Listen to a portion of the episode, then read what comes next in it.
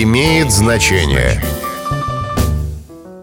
Здравствуйте, с вами Михаил Кожухов, и мы поговорим сегодня о выражении «зарубить на носу». Это выражение знакомо каждому и означает запомнить раз и навсегда, крепко-накрепко. Непонятно только, почему нужно зарубить это на носу. Мы часто слышим это назидательное выражение от учителей или от родителей.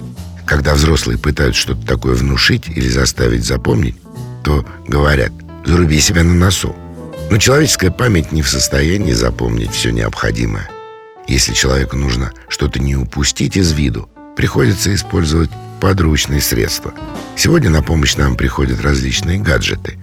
В средние же века роль записной книжки выполняли обычные дощечки или палочки, на которых ставили зарубки. К примеру, задолжал один человек другому три мешка пшеницы. Тут же на памятной палочке ставятся ровно три зарубки. И, соответственно, по мере возврата долгов эта палочка делилась на части. Делили с таким расчетом, чтобы у обеих сторон оставалось по половине каждой метки. А при чем здесь тогда нос, спросите вы? В данном случае это означает не деталь лица, а производная от глагола «носить».